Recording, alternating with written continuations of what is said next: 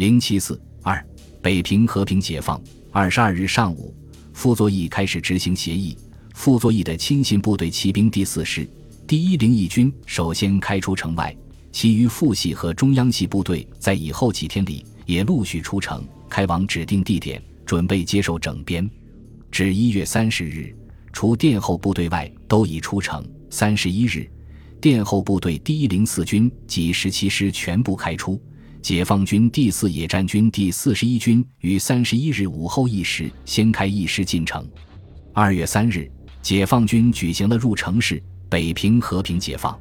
就在北平宣告和平的前一天，即二十一日，蒋介石宣布隐退，但他仍手书傅作义、李文、余虽下野，西主各将领照常工作，勿变初衷。至二十四日。蒋介石仍希望顾主统领李文指挥中央各军积极准备战斗，但北平和平已成定局。于是，蒋介石于二十六日向傅作义提出要求：中央各军分途突围，做九死一生之计，与其做人共成宰割侮辱，不如死中求生，发挥革命精神。如假象已不可能，则要求傅负责照原定方针，先让国军空运南撤。如以项亦不可能，则必须将中央军各级官长空运南撤，而将全部士兵与武器交付编配。为实行丙项之方针，其一级宁可全军交付，而不愿由城整编，以保留国军革命之人格。此为对付最低限度之要求。如丁项亦不可能，则要求其将师长以上各高级将领空运南归。当时。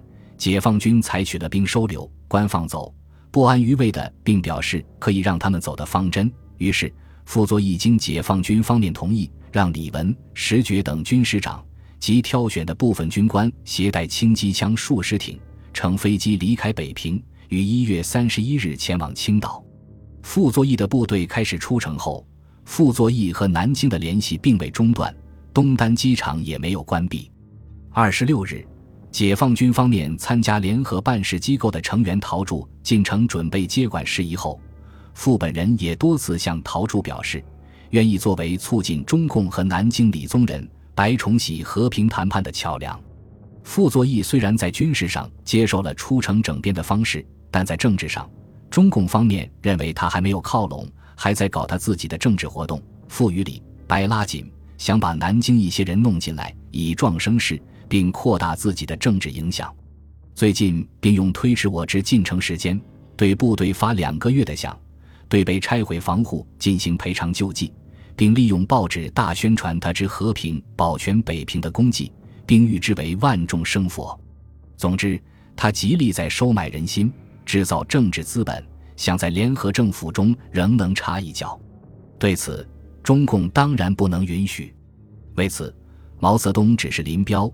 必须叫邓宝山在解放军入城那一天或前一天，把毛泽东为林彪、罗荣桓起草的致傅作义公函交给傅作义，以便新华社在解放军入城那一天公开发表。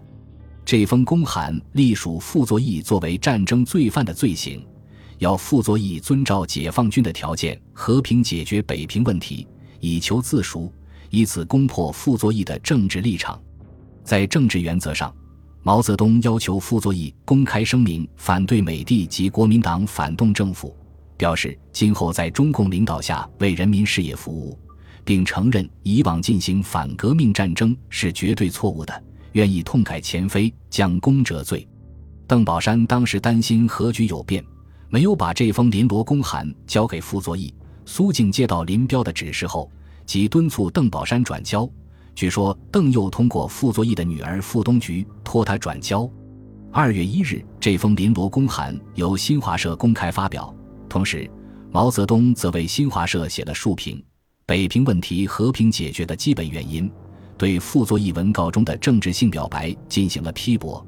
只是指出，不管傅作义过去如何反动透顶，华北人民如何恨之入骨，这件事总算是做得对的。只要他以后向有利于人民事业的方面走，愿意向人民低头，在军队改编问题上予以协助，不起阻碍作用，而不再企图高踞在人民头上压迫人民，人民解放军就有理由向人民说明赦免他的战犯罪，并给他以新的出路。傅作义见了林罗公函，写了一封长信给林彪、罗荣桓，说明自己一直没有看到这封信，只是于一月三十一日晚，他同苏静、邓宝山谈话时才知道有这封信，并表示如指定一投案地址，他在一小时内一定前往投案。对此，毛泽东只是林彪于入城后和傅邓见面，扯开谈一次，对傅态度如新华社公开所表示者，他过去做的是错的。此次做的是对的，他的战犯罪我们已经公开宣布赦免，断不会再有不利于他的行动。他不应当搞什么中间路线，应和我们靠拢，不要发表不三不四的通电，应发表站在人民方面说话的通电。如果他暂时不愿发这样的通电，也可以等一等，想一想再讲。后来经过林彪、聂荣臻及叶剑英做了许多工作。毛泽东也亲自和他谈话，才缓和了他的情绪。直到四月一日，傅作义才发表了关于北平和平的通电，反省自己的错误，表示今后愿拥护中共毛主席的领导，实行新民主主义，和平建设新中国，打消了傅作义分享政权的念头。毛泽东则对傅作义的通电表示欢迎。平津战役历时六十四天。歼灭和改编国民党政府军一个剿匪司令部、一个警备司令部、三个兵团部、十三个军部、五十个师，共五十二万余人。至此，除归绥已在和平协商范围内之外，华北地区国民党军仅剩太原一个重要的孤立据点。